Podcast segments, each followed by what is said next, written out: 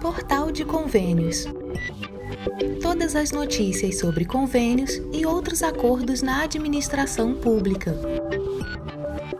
Olá, este é o podcast do Portal de Convênios, um resumo semanal das principais notícias do âmbito da administração pública para você se manter informado em poucos minutos. Congresso e Planalto vão tentar mais uma vez aprovar a reforma tributária. O governo federal já sinalizou que quer retomar a discussão sobre a reforma tributária neste primeiro semestre. Em participação no Fórum Econômico Mundial, o ministro da Fazenda, Fernando Haddad, afirmou que irá abrir o debate com especialistas sobre as alterações a serem feitas nas regras fiscais. No Senado, já há sugestões em andamento, como é o caso da proposta de emenda à Constituição número 110 de 2019, que altera o sistema tributário nacional. O texto cria dois tributos, unificando no primeiro deles, chamado Contribuição sobre Bens e Serviços, os federais PIS, COFINS e COFINS Importação. O segundo reúne o ICMS e o ISS no Imposto sobre Bens e Serviços para estados e municípios. A proposta prevê ainda um novo imposto sobre a produção, importação e comercialização de bens e serviços prejudiciais à saúde ou ao meio ambiente, que substituirá o imposto sobre produtos industrializados, chamado Imposto Seletivo. O texto aguarda novo relator na Comissão de Constituição e Justiça. A senadora Soraya Tronic, do União do Mato Grosso do Sul, aponta a importância das novas regras tributárias para o país. Portanto, é necessário, sim, fazermos uma reforma tributária, mas precisamos ter responsabilidade, porque não é qualquer reforma tributária. Nós temos que ter consciência de uma melhor distribuição de renda, um, um, sistema de arrecadação que seja justo, quem ganha mais paga mais, quem ganha menos paga menos, mas que possamos inclusive é, proporcionar que todos paguem. Na Câmara está em análise uma proposta semelhante. Uma das diferenças é que ela prevê a uniformidade de alíquotas para todos os bens e serviços, com autonomia para a União, estados e municípios fixarem os percentuais já que está no Senado, permite a diferenciação de alíquotas entre bens e serviços, mas homogeneidade entre os entes da federação. Para o senador Laércio Oliveira, do Progressistas de Sergipe, é necessário dar um passo à frente nessa discussão. Passamos o último ano legislativo trabalhando intensamente sobre isso na Câmara, não conseguimos avançar. O Senado tentou trabalhar, não conseguiu avançar também, mas agora, aqui no Senado, talvez seja o momento ideal para a gente definitivamente sentar, debater, discutir, mas apresentar à sociedade e levar para o plenário uma reforma tributária que, pelo menos, melhore o ambiente que nós estamos instalados hoje. Outra proposta de emenda à Constituição tem o objetivo de simplificar a cobrança dos impostos sobre o consumo.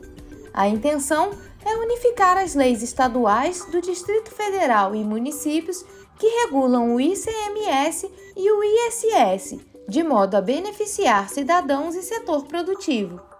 O senador Everton, do PDT do Maranhão, diz que essa simplificação de tributos é urgente.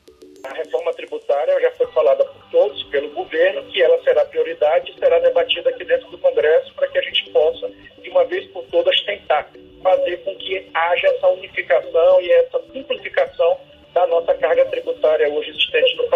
Essa proposta é de autoria do senador Oriovisto Guimarães, do Podemos do Paraná, e teve a assinatura de outros 36 senadores. Diversos senadores expressaram apoio à retomada das discussões sobre a reforma tributária. Saiba como fazer o saque calamidade do FGTS. Os moradores atingidos por desastres naturais nos municípios listados no portal do Ministério da Integração e do Desenvolvimento Regional, que possuem reconhecimento da situação de calamidade pública, estão aptos a solicitar o saque calamidade do FGTS. O portal Convênios separou um passo a passo com as orientações da Caixa para que seja possível realizar a solicitação do saque calamidade. As prefeituras devem se atentar para a documentação exigida, que vai além do Decreto Municipal de Situação de Emergência ou Calamidade. A Lei 8036 de 90 estabelece que trabalhadores com residências danificadas ou destruídas em áreas afetadas por desastres naturais podem usar até R$ 6.220 do saldo de sua conta do FGTS para cobrir despesas imediatas de reparação. No entanto, após o saque, não será permitido realizar novos saques por 12 meses por esse mesmo motivo. A movimentação da conta vinculada pode ser solicitada até 90 dias após o reconhecimento oficial da situação de emergência ou calamidade pública pelo governo federal, desde que o município tenha sido habilitado previamente. Este prazo começa a partir da data de publicação da portaria no Diário Oficial da União. Logo, considerando a data de a publicação do reconhecimento, o prazo para a habilitação do município e a solicitação de movimentação da conta vinculada do FGTS pelo trabalhador com residência danificada ou destruída se encerra logo após este período. Neste sentido, é importante ficar atento aos prazos, pois, em caso de solicitação posterior à data pré-definida, o trabalhador não conseguirá retirar o recurso do FGTS. Para que o trabalhador consiga efetuar o saque pelo motivo de calamidade, primeiramente o referido município deve fazer a habilitação, protocolando na agência da Caixa alguns documentos. A Caixa disponibiliza também o aplicativo FGTS 19L Prefeitura.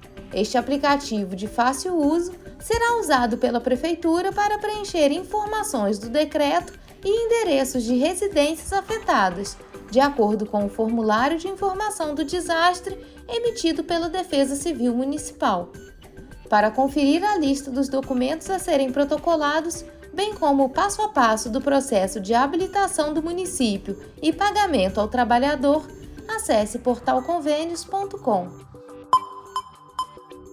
Governo anuncia programa de 600 milhões de reais para reduzir filas para cirurgias eletivas o governo federal tomou uma medida importante para resolver o problema de longas filas para cirurgias eletivas, exames e consultas especializadas no Sistema Único de Saúde, o SUS. No dia 6 de fevereiro, no Rio de Janeiro, o presidente Luiz Inácio Lula da Silva e a ministra Nízia Trindade, do Ministério da Saúde, lançaram o Programa Nacional de Redução de Filas, que destinará 600 milhões de reais para apoiar estados e municípios que aderirem. A portaria da política foi publicada no Diário Oficial da União. Lula afirmou que era necessário dar um jeito de enfrentar a questão das especialidades. Isto porque, segundo o presidente, pessoas em condições mais vulneráveis até têm acesso a uma UPA ou a um centro de saúde para fazer sua primeira consulta. Mas quando o médico pede para visitar um outro especialista, daí essas pessoas não têm acesso. O presidente afirmou que, atualmente, a espera por um atendimento especializado pode durar meses ou mesmo anos. O programa tem como objetivos organizar e ampliar o acesso a cirurgias, exames e consultas na atenção especializada, especialmente quando houver demanda reprimida, melhorar a governança da rede de atenção à saúde, estimular o monitoramento e avaliação das ações e serviços de saúde, qualificar a contratação à rede complementar, mudar o modelo de gestão e regulação das filas para atenção especializada e estimular a implementação de um novo modelo de custeio para a atenção ambulatorial especializada e para cirurgias eletivas. A ministra Nízia Trindade explicou que o governo está trabalhando com os planos de cada estado do Brasil para que se possa avançar a partir de uma visão das necessidades de cada estado. Segundo a ministra, o programa vai começar com as cirurgias e caminhar para os exames diagnósticos, para a questão das especialidades de uma forma muito integrada com estados e municípios. Além disso, o programa prevê estratégias para garantir equipes cirúrgicas completas e melhorar o fluxo de atendimento em todo o Brasil. cada estado pode estabelecer suas cirurgias prioritárias de acordo com a situação local. A segunda fase, prevista para acontecer entre abril e junho de 2023, incluirá exames diagnósticos e consultas especializadas, com enfoque em tratamentos oncológicos. O presidente Lula e a equipe federal visitaram o novo Supercentro de Saúde Carioca inaugurado pela Prefeitura do Rio de Janeiro na segunda-feira. Este é um complexo de saúde construído com investimento municipal de 486 milhões de reais, com o objetivo de diminuir o tempo de espera e as filas por procedimentos médicos de maior demanda. Aproximadamente um terço dos custos de operação são cobertos por recursos federais transferidos pelo Fundo Nacional de Saúde. O centro é a maior estrutura de saúde da cidade, com três unidades, 582 especialistas e capacidade de realizar 113 mil exames, consultas e procedimentos por mês através do SUS. Em seu discurso, Lula falou sobre a importância do SUS e chamou a atenção de todas as pessoas presentes no sentido de que é essencial que o país volte a vacinar sua população em larga escala principalmente as crianças. O presidente, que durante a visita entregou a uma criança um par de óculos de grau para correção de miopia, afirmou que quando você vê uma criança dessa receber um par de óculos de graça oferecido pelo SUS, oferecido pela prefeitura, é uma demonstração de que esse país pode ser diferente do que ele está sendo atualmente. 10 cidades de 500 mil habitantes ainda não estão preparadas para a tecnologia 5G. Segundo o cronograma da Agência Nacional de Telecomunicações, a Anatel, as cidades com mais de 500 mil habitantes serão as próximas a receberem o 5G. Mais 10 dos 26 municípios com esse porte ainda não possuem as leis de antenas atualizadas, o que dificulta a instalação da infraestrutura necessária para a nova tecnologia.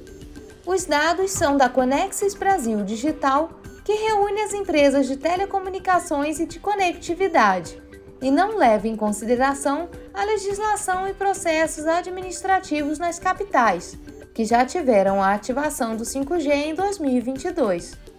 A próxima meta fixada no leilão da quinta geração de internet móvel prevê o atendimento de todas as cidades com mais de 500 mil habitantes, com uma antena para cada 10 mil habitantes na próxima etapa de ativação.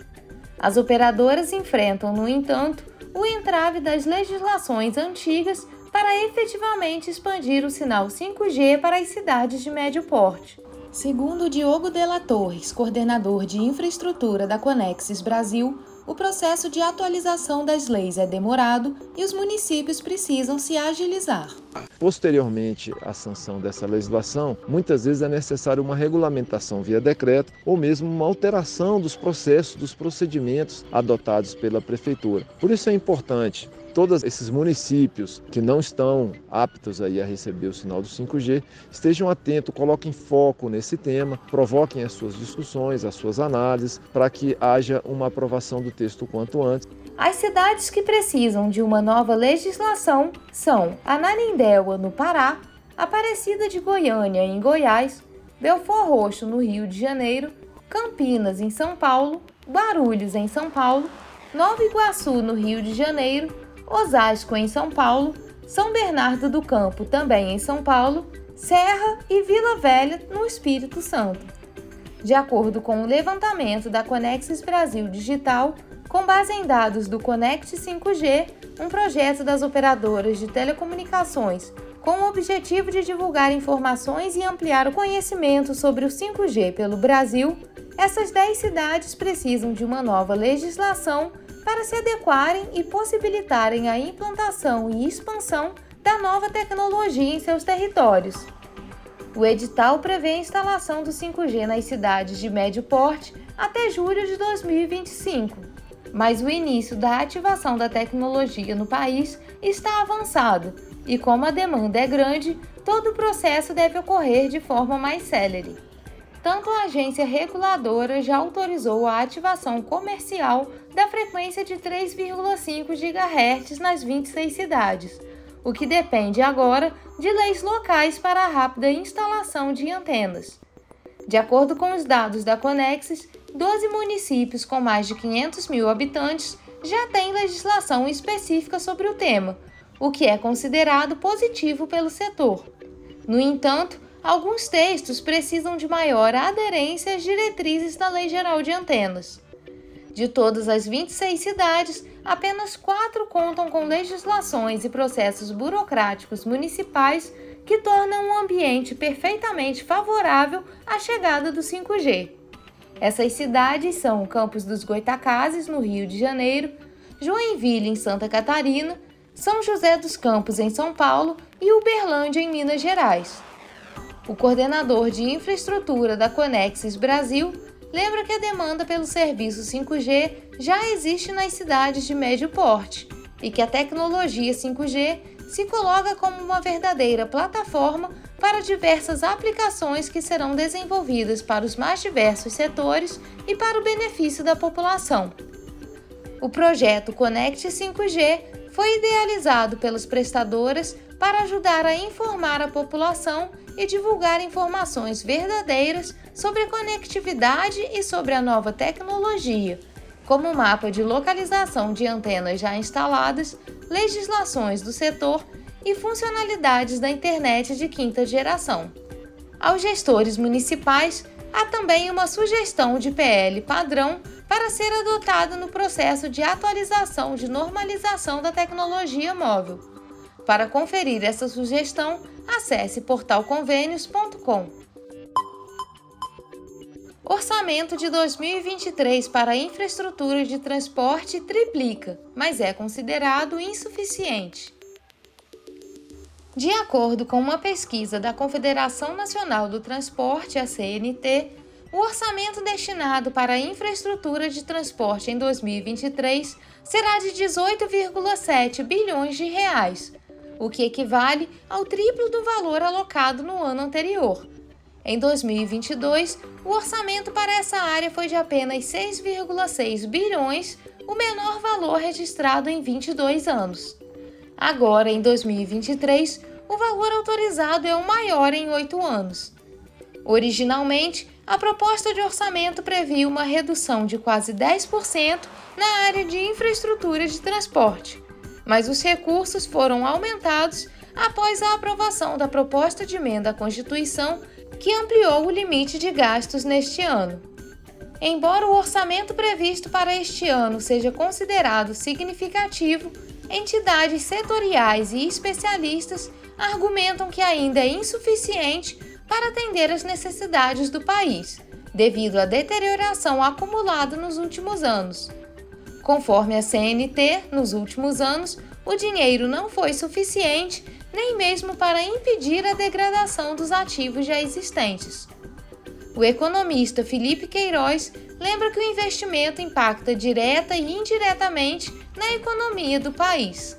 O investimento em estradas e infraestrutura é extremamente necessária para que o país continue crescendo. A ausência de investimentos em infraestrutura prejudica não apenas quem usufrui diretamente daquela estrada, mas indiretamente toda a economia, porque diminui a circulação e o tráfego de, de mercadorias, de pessoas. A economia ela deixa de girar e de produzir riquezas. O diretor executivo da CNT, Bruno Batista, destacou a importância de manter um nível alto e contínuo de investimentos por vários anos para restaurar o parque rodoviário do país. Segundo ele, o atraso em realizar as devidas reparações só aumenta o custo da recuperação, já que pequenos problemas tendem a se agravar ao longo do tempo. Um estudo intitulado Agenda de Privatizações, Avanços e Desafios, realizado pela Confederação Nacional da Indústria, revela que para melhorar a qualidade da infraestrutura no Brasil, os investimentos anuais precisam atingir cerca de 344 bilhões de reais, enquanto o país atualmente investe somente 135 bilhões. De acordo com o levantamento, Até 2026 são previstas nove concessões federais para rodovias, com extensão de 4.526 quilômetros, além de 18 blocos de concessões estaduais com 4.745 quilômetros de extensão da malha rodoviária. Embora tenham ocorrido progressos nas concessões de transporte nos últimos anos, uma grande parte da malha rodoviária do país ainda depende dos recursos do orçamento, já que nem todos os ativos são viáveis para iniciativa privada. É o caso, por exemplo, de muitas estradas no interior do Norte e Nordeste. O Ministério dos Transportes divulgou recentemente um plano de 100 dias para os setores rodoviários e ferroviário que terá cerca de 1,7 bilhão para retomar e intensificar obras.